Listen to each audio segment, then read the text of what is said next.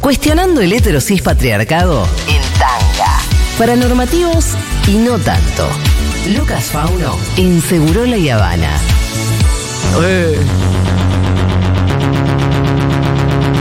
Agárrate, agárrate, agárrate. Le podemos romper el culo.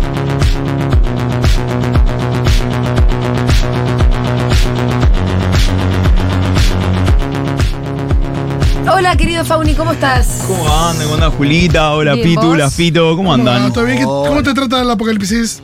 Bien, yo. Todavía no empezó el apocalipsis. No, no, pero viste, eh, no sé si saben, bueno, no sé si ha llegado a comentar lo que pasó, eh, lo que apareció antes de ayer colgado en, la, en las rejas. No lo comenté del al aire, Congreso. pero lo vi. Contalo. Vamos a contarlo. Eh, apareció un cartel directamente arcaico eh, que decía eh, abrogación, que significa abrogar, significa eh, dejar sin vigor alguna ley, pero decía abrogación de la ley homosexual. Sí. ¿Qué es la ley homosexual? ¿Qué es la ley homosexual? Bueno, bueno, es casi perdón. gracioso. Eh, sí, sí, sí. Es sí. casi gracioso. Sí, porque es. eh, por eso te digo que tiene algo de arcaico. Primero la palabra abrogación, que no la escucho más o menos desde 1800. No sé, me, me, me suena vista el castellano antiguo.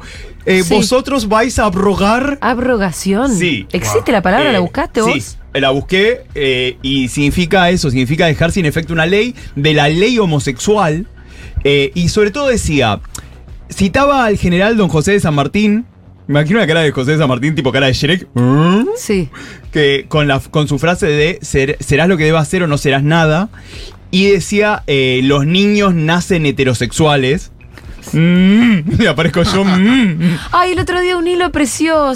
Sí, estuve en el hilo. Este, sí, te vi, te vi. Puse- puse Em, mi fotito en el Era hilo. un hilo que decía que, que no sé. Mamá date cuenta, decía. Mamá El hilo decía, eh, mamá date Y cuenta. era todos trolos poniendo sus fotos de muy nenes, muy chiquititos, donde Claro. ya a los cuatro se notaba, ¿viste? Donde el concepto era ese, era mamá date cuenta. Me encanta. Es de una ternura todos No, esos no, no, no, no. Yo, yo lloraba, lloraba de la emoción Una de, ternura total. de lo lindo. Yo subí también mis, mis fotitos Sí. de mamá date cuenta.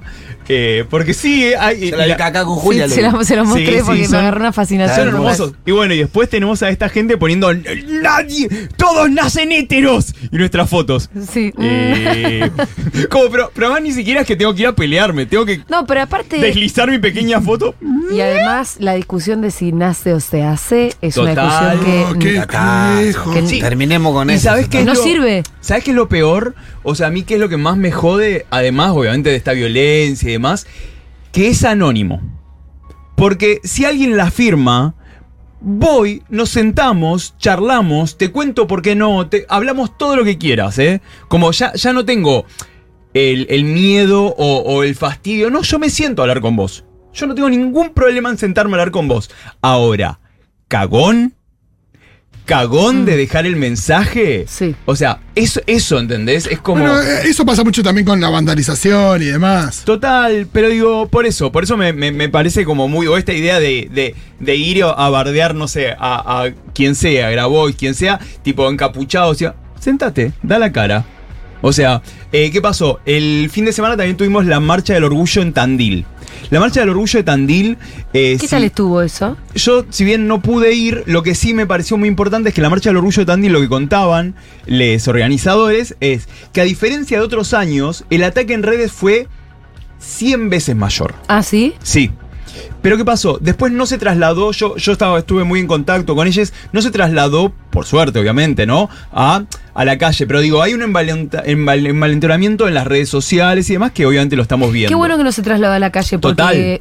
Total, me parece que es... se está percibiendo otra cosa también en la Por calle. eso, no. eh, bueno, estuvo habiendo muchos ataques a personas LGBT más. Han subido los, los ataques, ¿eh? Los ataques están aumentando, los ataques eh, físicos estoy hablando. Los ataques físicos, los insultos, los estamos percibiendo. Ese envalentonamiento. Porque dicen, bueno, pero mi ley eh, nunca dijo no es que nunca lo dijo explícitamente, pero habilitan todo este tipo y también desarticulan las instituciones del Estado que nos darían una respuesta. Una protección. Total. Sí. Entonces, es, es, me parece, un, viste, todo, todo un entramado perverso ante el cual yo recibo muchos mensajes de tengo miedo. Y es como, chiquis, el miedo tiene que ser nuestra base.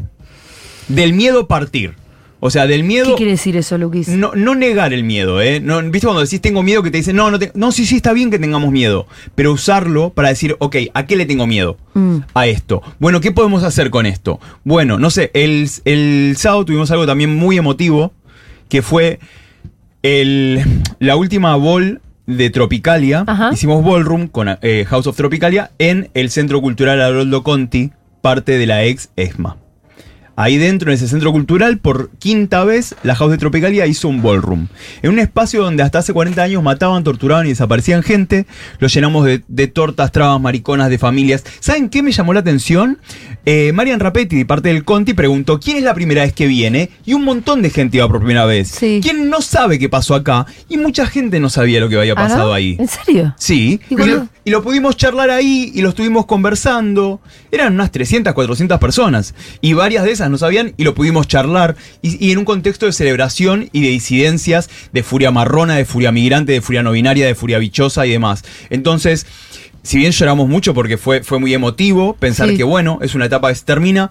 Como siempre, vamos a volver. Y para pensar en furia, me parecía muy importante traer a Hija de Perra hoy. Ajá. Hija de Perra es una performer, modela, actriz, cantautora y activista chilena.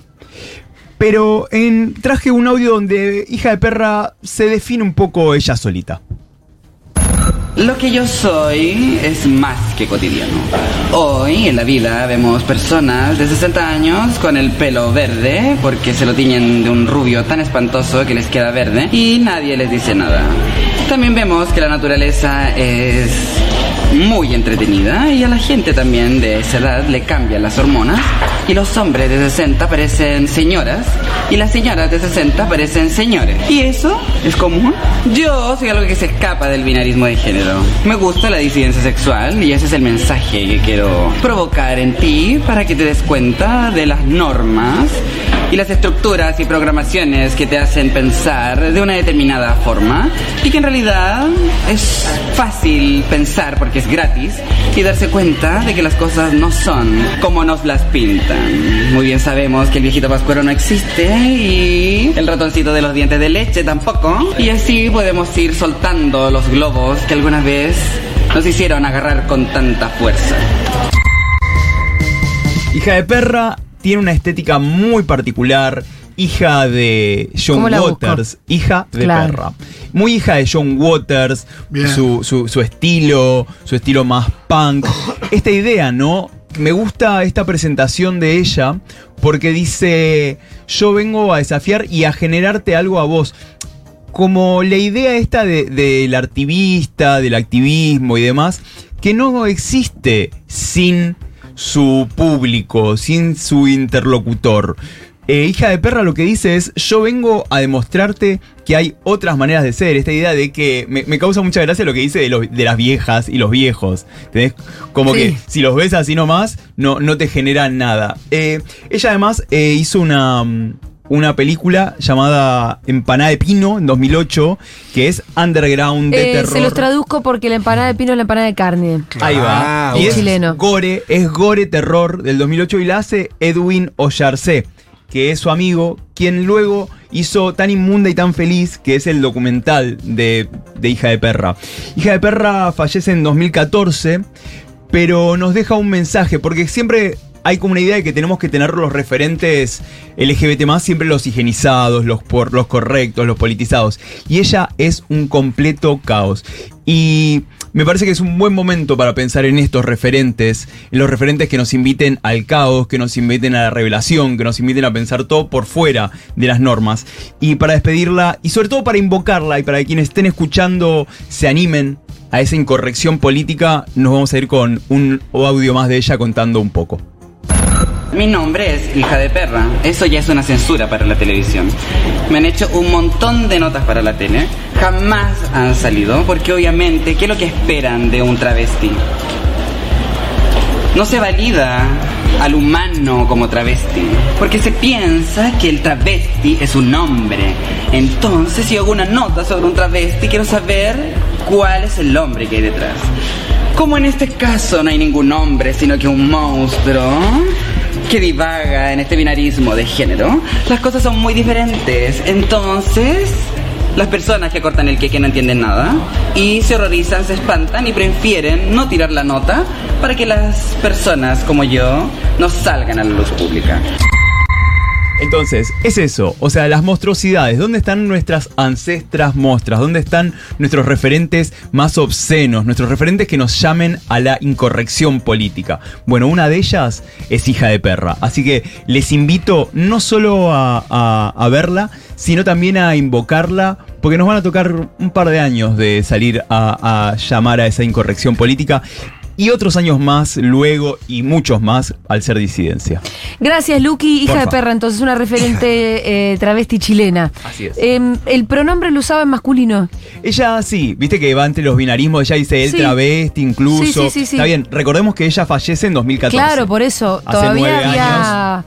Eh, hicimos un recorrido que ella no, no llegó a hacer, ¿no? Imagínate Ella lo empezó. Hace nueve años no hablábamos de esta manera, de, Sí. por, por ejemplo, del no binarismo y demás. Entonces, es en contexto y eso, y sobre todo, ella sabes dónde, dónde daba muchas charlas?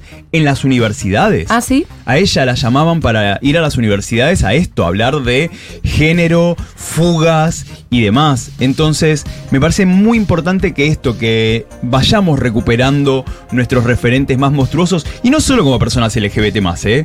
Porque la rebeldía y, todo lo que nos toca hacer ahora y siempre, esa fugar, ese fugarnos de las normas, eso es lo queer. Hija de perra es una gran referente. Gracias, Lucas. Ya venimos.